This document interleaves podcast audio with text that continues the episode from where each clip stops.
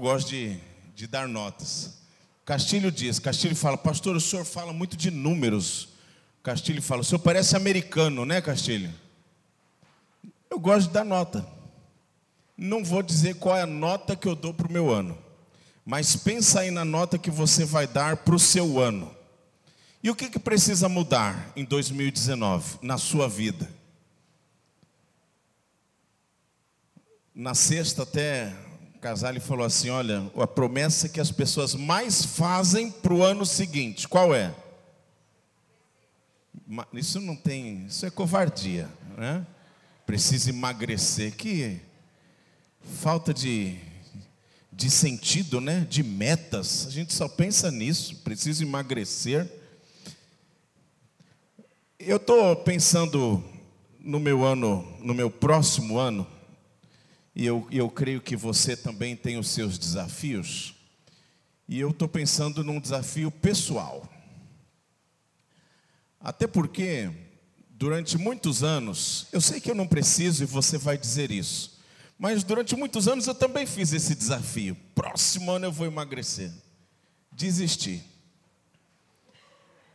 Não deu muito certo. Mas, pegando carona no mundo lá do outro lado, entre os orientais, eles costumam pensar na vida do indivíduo como um todo. Eles estão certos. Aliás, no contexto da palavra de Deus, é exatamente isso. Por que, que uma pessoa, às vezes, pensa em emagrecer e não consegue? Alguns dizem assim, porque faz toda a força para emagrecer, mas a sua mente continua sendo a mente de um obeso. É óbvio, nós somos um só. Você não consegue dividir o seu físico do seu emocional e do seu espiritual. Você é um. Por isso, pensando nesta perspectiva e olhando para a palavra de Deus, eu, eu comecei a elaborar algumas metas para a minha vida.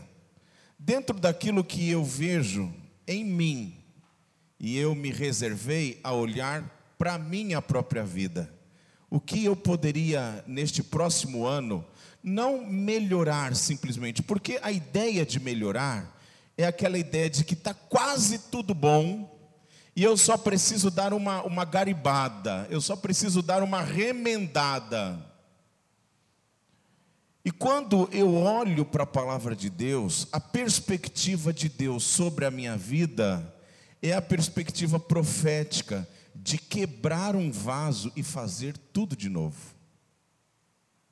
Sem que eu me veja é, olhando os, as imperfeições das colas, mas começar tudo de novo. E pensando nisso, eu quero nesta noite meditar num texto do Evangelho de Lucas capítulo 5, quando o próprio Senhor Jesus Cristo, cercado não apenas de gente ruim, mas cercado de gente boa. O texto diz que ele estava cercado também, além de fariseus que o perseguiam por todos os lados, ele estava cercado por discípulos de João Batista, que queriam saber algumas questões que cercavam a vida de Jesus. E o texto, lá de Lucas, capítulo 5, a partir do versículo 33, diz o seguinte: E eles lhe disseram: Os discípulos de João jejuam e oram frequentemente, bem como os discípulos dos fariseus. Mas os teus vivem comendo e bebendo. Jesus respondeu: Podem vocês fazer os convidados do noivo jejuar enquanto o noivo está com eles? Mas virão dias quando, os noivo, quando o noivo lhes será tirado. Naqueles dias jejuarão. Então lhes contou esta parábola: Ninguém tira um remendo de roupa nova e o costura em roupa velha. Se o fizer, estragará a roupa nova Além do que o remendo da nova não se ajustará à velha, E ninguém põe vinho novo em vasilha de couro velha. Se o fizer, o vinho novo rebentará a vasilha, se derramará e a vasilha se estragará.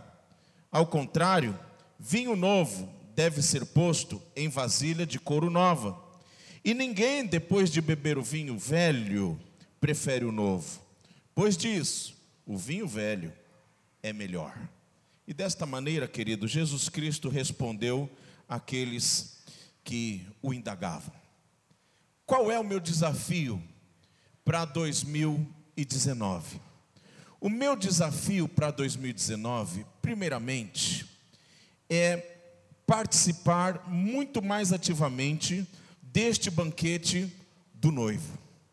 É obviamente que Jesus Cristo estava se referindo a ele mesmo. E quando indagado pelos fariseus, olha, os seus discípulos só são pegos bebendo e comendo com você, eles não jejuam e oram. E Jesus então ele diz assim: Olha, não jejuam e oram, porque eles estão do lado do noivo. E estando aqui o noivo, a noiva vai ficar com a boca fechada, sem comer, sem participar da festa. O primeiro desafio que eu estou trazendo para a minha vida em 2019, e acreditem, queridos, isso é, muda todo o contexto de nossas vidas, é ser participante desse banquete, é literalmente desfrutar, gozar da presença de Deus. O que Jesus Cristo fez? Ele não desqualificou o jejum. Ele não disse, olha, o jejum não é para ser feito. O jejum tem a sua razão de ser, a sua razão de existir, ele não é uma punição, ele não é uma dieta, ele não é uma competição, ele não é também uma barganha que você faz com Deus, ele não é busca por status religioso, mas o que Jesus Cristo diz àqueles homens é: haverá um tempo em que eles, os meus discípulos, precisarão jejuar porque eles vão sofrer, eles vão precisar orar mais, e vão precisar me buscar mais, mas agora eles são participantes desta celebração. E eu quero, queridos, no ano de 2019, celebrar mais ao Senhor. Em que sentido? Lidar mais com as coisas espirituais, observar mais o que Deus tem a me oferecer porque por mais que ele mesmo tenha, segundo a sua palavra, ido para os céus, nós cremos na presença constante de Deus em nossas vidas. Pois assim ele disse que aconteceria. Enquanto ele, o Deus Filho, estaria nos céus, ele deixaria conosco o Deus Espírito Santo. E o que eu quero para a minha vida em 2019 é desfrutar dessa presença de Deus. E aí, irmãos, é questão de prioridade. Nós temos uma agenda lotada. Haja vista o nosso fim de ano. Como é difícil nós darmos conta de todas as nossas programações de fim de ano.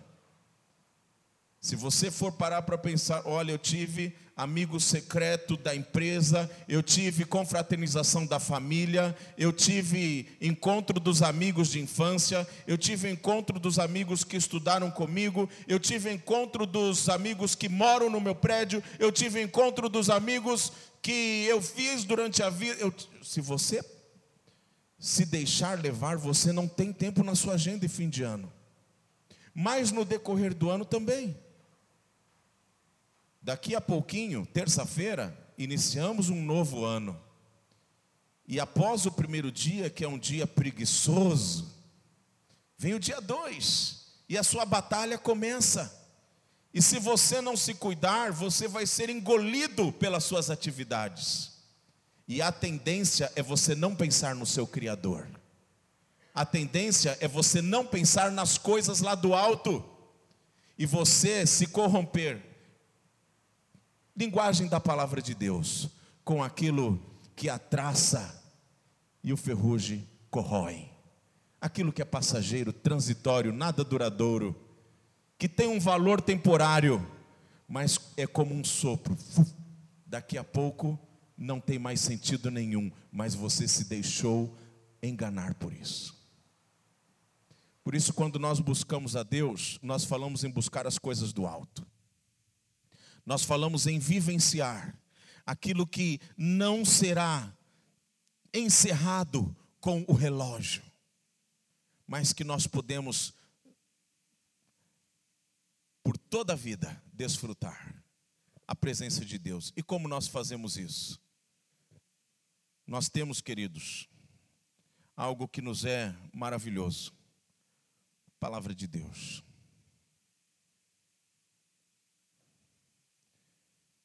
A própria palavra de Deus. A maneira como Deus, de maneira perfeita, preparou tudo para a gente. Você, no decorrer do seu ano, meditando naquilo que está escrito, literalmente, Deus está falando a você. Mas não apenas isso.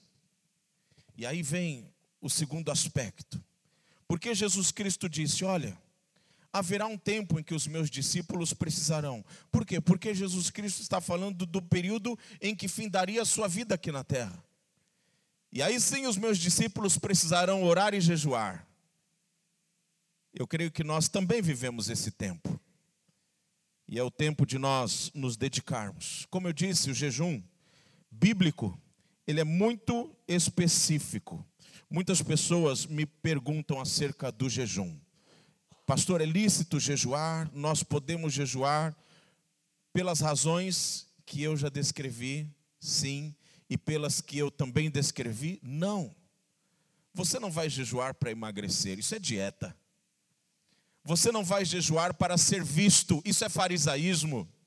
Você não vai jejuar para barganhar com Deus, porque de Deus você não vai conseguir nada pela barganha. Mas quando nós jejuamos, nós abrimos mão de algo que nos é precioso. Não é precioso? Os magros também podem dizer que é precioso para vocês se alimentar. Mas por que nós jejuamos?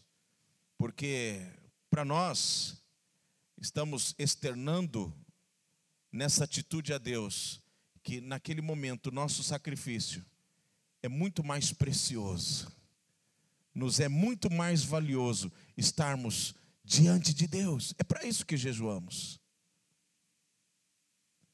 E sem a intenção, olha, eu vou jejuar para que Deus me dê um carro novo, uma casa nova. Deus não é gênio da lâmpada. Mas toda a sua atitude espiritual deve ser tomada com a seguinte consciência: eu vou fazer para me aproximar do Senhor. Eu vou fazer para conhecer Deus mais de perto. Eu vou fazer para perceber a presença de Deus, a doce e suave presença de Deus em minha vida. E para isso eu vou gastar mais tempo com Deus, até mesmo me esquivando de alimentar, para na presença de Deus, desfrutar deste alimento que é valioso. Mas eu também vou orar.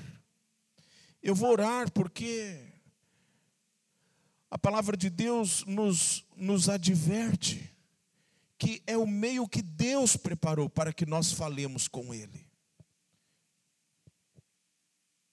E isso tudo vem pelo instrumento da fé, porque nós não enxergamos Deus, Deus é Espírito. Mas nós cremos piamente naquilo que não vemos. E isso não é ignorância, isso não é um salto no escuro, mas é a perspectiva daqueles que de fato experimentaram a graça, o favor imerecido de Deus sobre as suas vidas.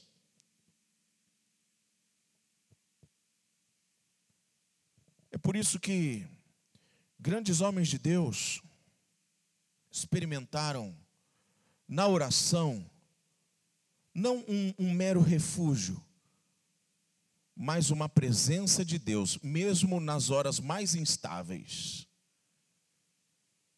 Nós, eu e pastor Félix, no mês de maio, fomos até Londres.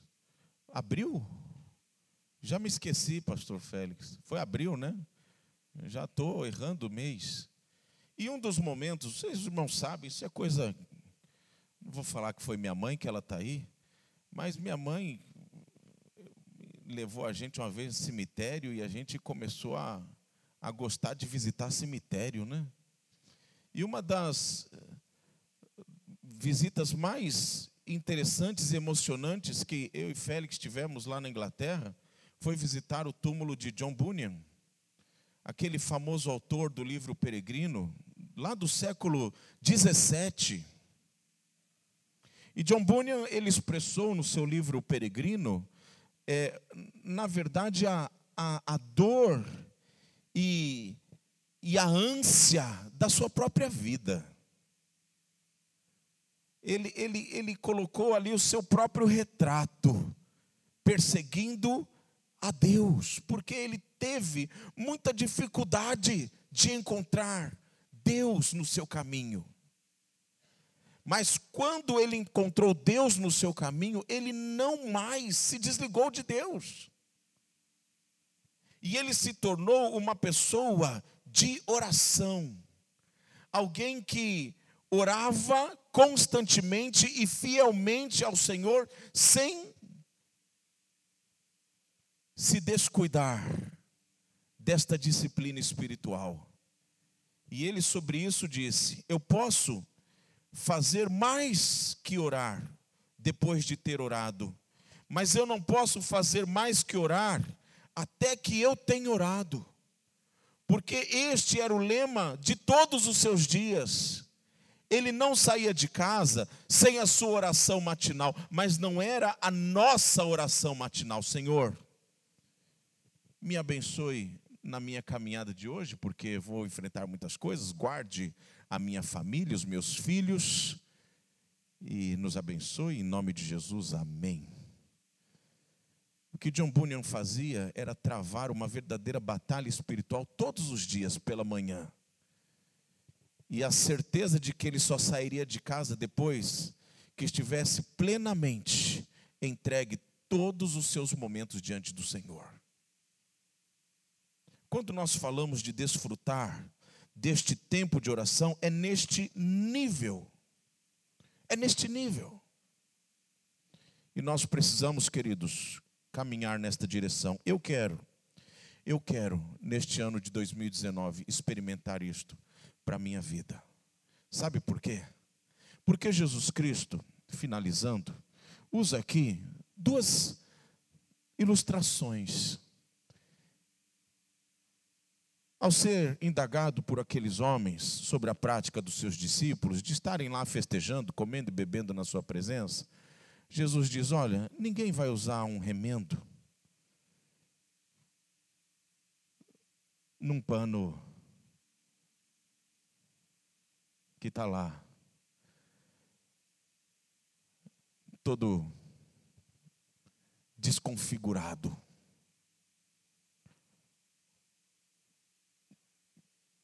Está tudo bonitinho. Eu vou colocar um, um remendo de festa junina. Não tem cabimento. O que Jesus Cristo disse foi exatamente isso. Estes meus discípulos, eles têm o novo. Eles não vão se remendar com coisas que neste momento não lhes são úteis. Assim também, queridos, devemos ser todos nós. Também não se coloca vinho novo em vasilha velha. Porque o vinho novo ele vai estilhaçar a cumbuca velha. O que os discípulos de Jesus tinham naquele momento era o apropriado para aquele momento e deveria ser usado. O que nós temos hoje é o apropriado para as nossas vidas, nem mais e nem menos. Você não tem falta de Deus. Os discípulos de Jesus não foram mais privilegiados do que nós por terem visto a Jesus. O que nós temos hoje é o necessário para as nossas vidas. E nós precisamos crer nisso e nos deleitar com esta doce presença.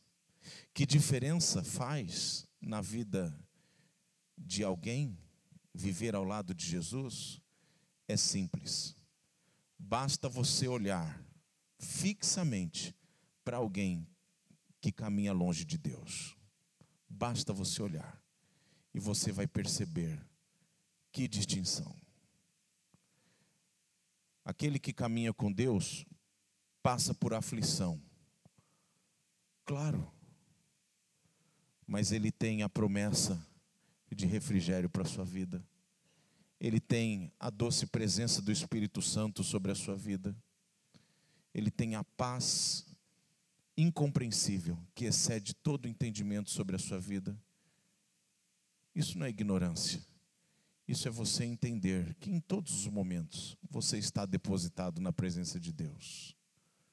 Agora, aquele que não crê em Deus, aquele que não faz de Deus o mote da sua vida, aquele que planeja todo o seu ano, mas sequer lembra das disciplinas espirituais, esse vai enfrentar dificuldades. Portanto, que em 2019 você faça do seu ano um ano diferente. Você pode fazer alvos. Kleber, você pode emagrecer. Mas você tem que cuidar da sua vida espiritual. Todos nós. O Kleber agora, é, eu fui peguei ele, né? Não tem jeito, Kleber. Você senta aqui na frente e já era mas nós temos que cuidar disso. Nós vamos distribuir, e, e nós fizemos em tamanho grande, né? Por quê?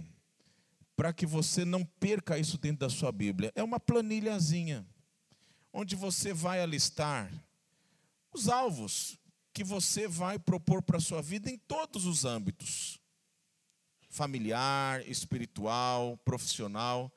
Só fizemos essa planilhazinha para você se ajudar, tá bom? O Kleber vai distribuir com a Nina, com. E a caneta, se você. Quem, quantos nos visitam aqui nesta noite? Levanta a mão. Abaixa a mão, Lilian. Quem está visitando, levanta a mão. Que o Felipe vai distribuir caneta para quem está visitando. Você fica com a sua mão levantada que você vai ganhar uma caneta da igreja. E se sobrar, você que não veio hoje de manhã e não ganhou caneta, você pode pegar. Tá bom? Ó, Felipe, desse lado aqui. Muito bem, irmãos.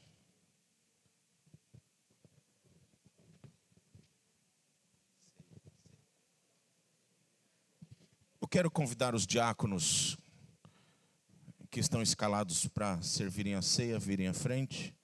É a nossa última celebração da ceia do ano. A palavra de Deus diz que na noite em que Jesus Cristo foi traído, naquele momento ele reuniu seus discípulos. Ele reuniu seus discípulos para um último momento, momento de intimidade. Só ele e seus discípulos.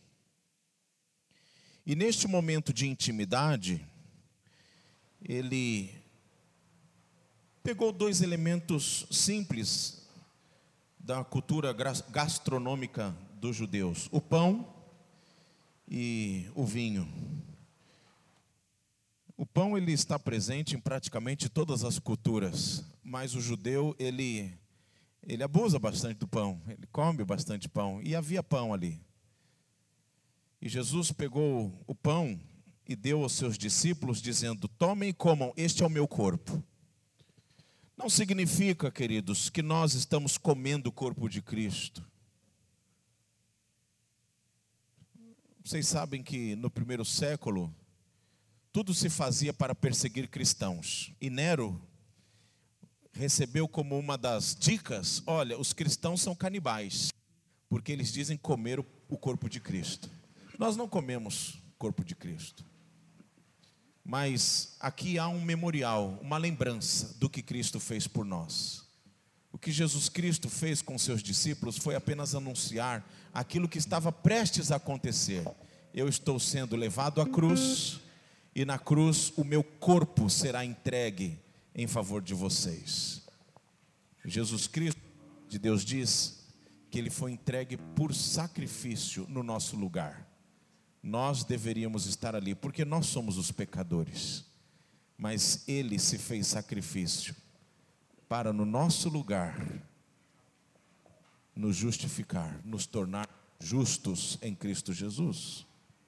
E eu quero convidar você a participar deste momento de celebração da ceia. Nós vamos esperar uns pelos outros. Música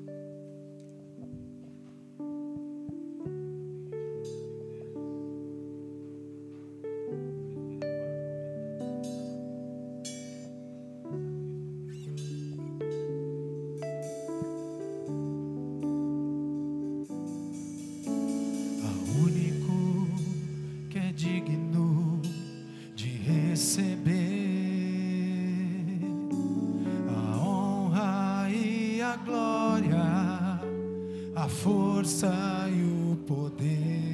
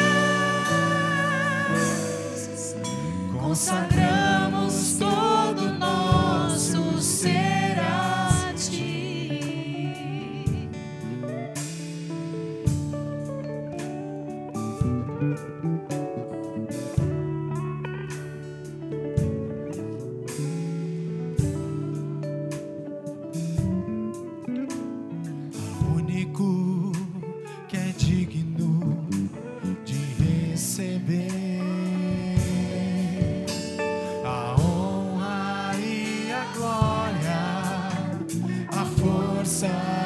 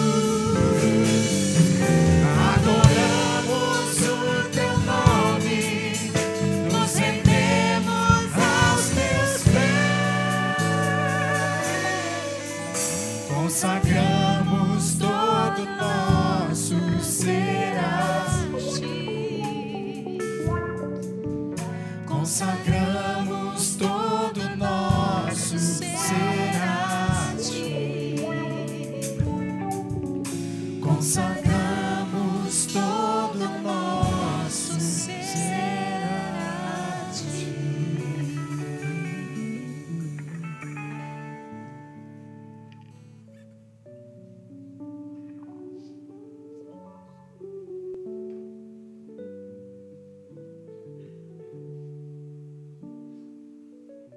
Alguém deixou de receber o primeiro elemento? Recebemos todos.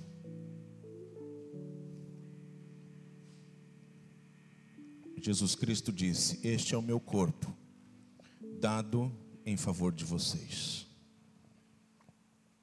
A palavra de Deus diz que logo em seguida ele também tomou do cálice e deu aos discípulos, dizendo: Bebam, este é o meu sangue, dado em favor de vocês. E nós participaremos do segundo elemento.